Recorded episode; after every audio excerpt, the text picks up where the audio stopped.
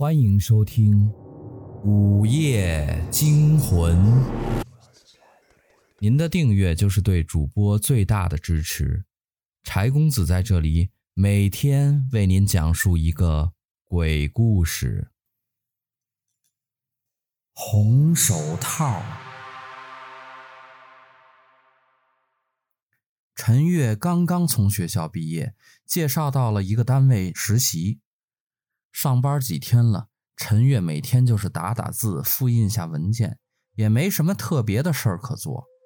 但他对这里却有些莫名的恐惧，不知道是什么原因，也许是因为公司的洗手间，也许是因为自己的心理在作怪。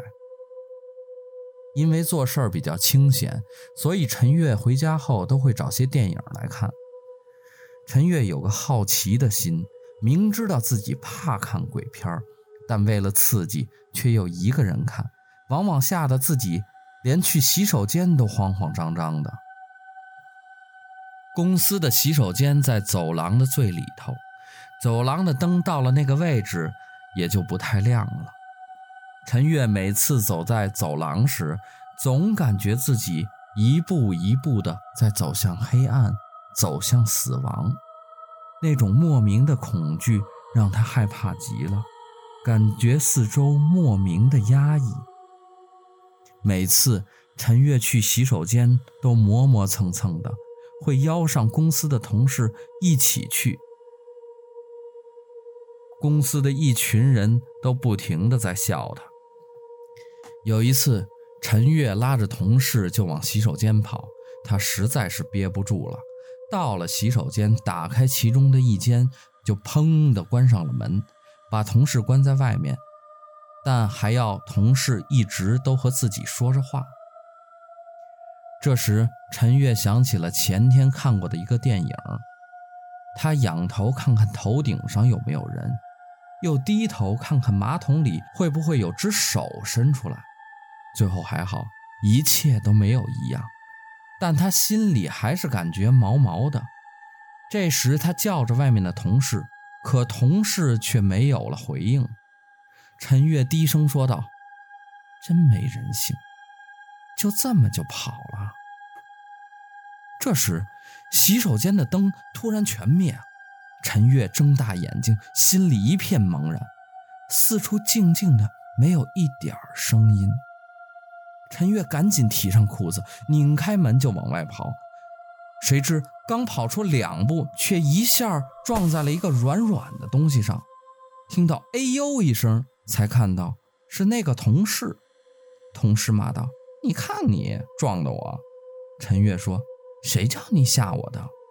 同事笑着说：“想不到你这么胆小，以后叫你胆小鬼了。”陈月吐了吐舌头，从此以后。同事之间好长时间都叫他胆小鬼。陈月有时和同事玩玩闹闹，就忘记了那些恐怖电影。有时上厕所也都敢一个人去了，但出来的时候还难免匆匆忙忙地跑出来。这天，陈月又是一个人去洗手间，他也渐渐有点习惯了。他也想早点摆脱胆小鬼的绰号。但心里还是有那么一丝丝胆怯。陈月给自己壮了壮胆儿，哼着歌就进了洗手间。也许是因为心情舒畅吧，陈月竟然没有一点儿恐惧。对着镜子照了照自己，洗了洗手，忽然看见洗手池旁边耷拉着一双红色塑胶手套，陈月心里不禁紧了一紧。他也不明白为什么，就急匆匆地逃出了洗手间。往后的几天，陈月也总能看见那双红手套。陈月总觉得那双手套怪怪的，感觉不像一般的手套，红红的颜色，里面就像渗着血一样。几日无事，陈月最近也挺忙的，要做一份资料。还有一本书要全部打完，今天是星期五，是最后一天了，但还有好几章都没有打完。办公室同事都走的差不多了，就只剩下陈月一个人还在埋头打字。最后就剩下噼里啪啦的键盘声。终于打完了最后一个字儿，陈月吁了口气，揉揉发疼的眼睛，合上书，站起身，伸了个懒腰，忽然隐隐有种要上洗手间的感觉。正想要走去洗手间。但往外面一看，走廊黑洞洞的，而隔壁办公室的人也都走光了。陈月心想，还是到地铁里再去洗手间吧。可越这么想，这憋急的感觉似乎越是急促了起来。没办法了，于是陈月就心里默念着说：“我不怕，我不怕，没有鬼，没有鬼。”陈月快速走到洗手间，摸黑开了灯，赶紧痛快地释放了出去。而回到洗手池时，又发现了那双红色手套，红红的颜色很刺眼。陈月洗完手，明明关上了水龙头，但还是清晰地听到有水滴答滴答的落地声。眼睛朝地上一看。分明看到有血滴正顺着红色的手套往下流，而那声音正是那些血红的血滴砸在地板上敲击出来的声音，一声一声的灌满了安静的洗手间。红红的血一滴滴的散开，陈月捂住眼睛，瘫坐在地上，不停的大叫。忽然，门口传来了撞门声。陈月以为是别人来帮他，刚想跑过去开门，忽然间，只听“咔”的一声，那门竟然被斧头劈开了个洞。门口传来低沉的声音：“小妮子，你过来自己送死，也别怪我。”陈月吓得大叫起来：“救命！”他像个没头苍蝇一样胡乱的向四处逃避，可洗手间就那么大，无奈之下，最后只好躲在个角落，同时不停的大叫着救命。门很快就被劈坏了。陈月见到戴着个怪异面具的人，手里拿着个斧头。那人看着陈月。扬起了斧头就要劈下去，陈月只能捂住了眼睛，发出一声尖叫，猛地跳了起来。这一跳，眼前却突然回到了办公桌上的电脑前。陈月这才发现自己还坐在办公室的椅子上，原来自己刚才在做梦，资料刚刚打完，心里还留着刚才梦中的心悸。陈月整理下东西，就准备赶紧回家了。而恰巧这时候，真的有一种想要上洗手间的感觉。陈月想起刚才那个梦，后背不由得汗毛都竖了起来，心想：还是走到地铁再去上洗手间吧。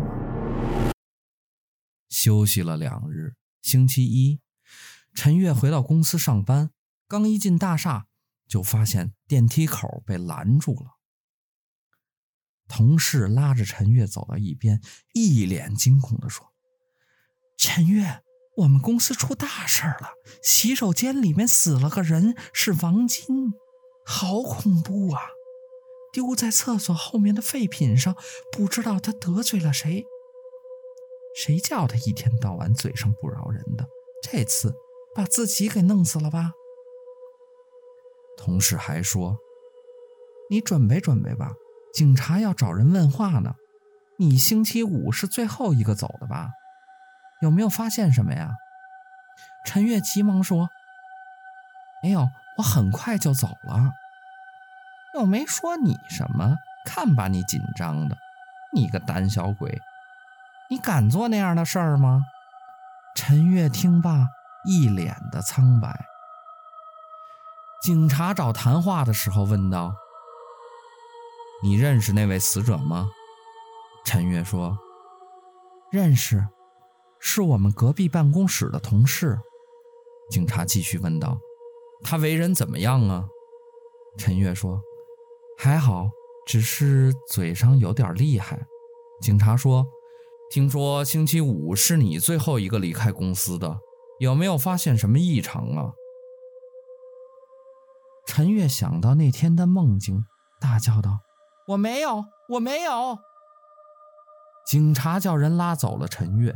公司负责人向警察说：“这个职员比较胆小，可能受了刺激了，有点失控。”就这样，陈月在医院待了几天，精神慢慢有点恢复了。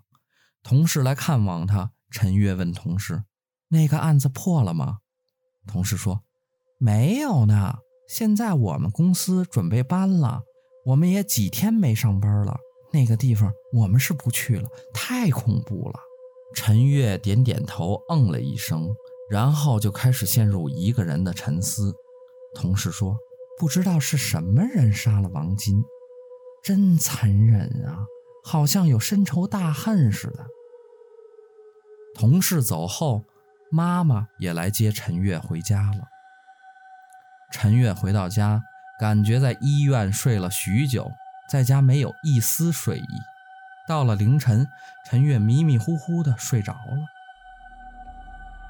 不知怎么的，陈月突然发现自己站在公司门口，前面是黑黑的走廊。忽然眼前一晃，一个人影飞过。陈月想也不想就追了上去，跑到洗手间，听到里面一声惨叫，就没了声音。过了片刻，才有砰砰，像是用刀在砍骨头的声音。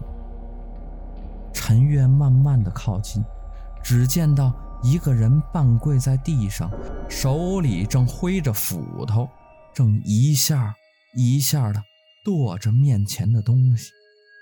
那人身体周围流满了血，每当那个人挥一次斧头，陈月就能看见一次那人戴着的那双红手套。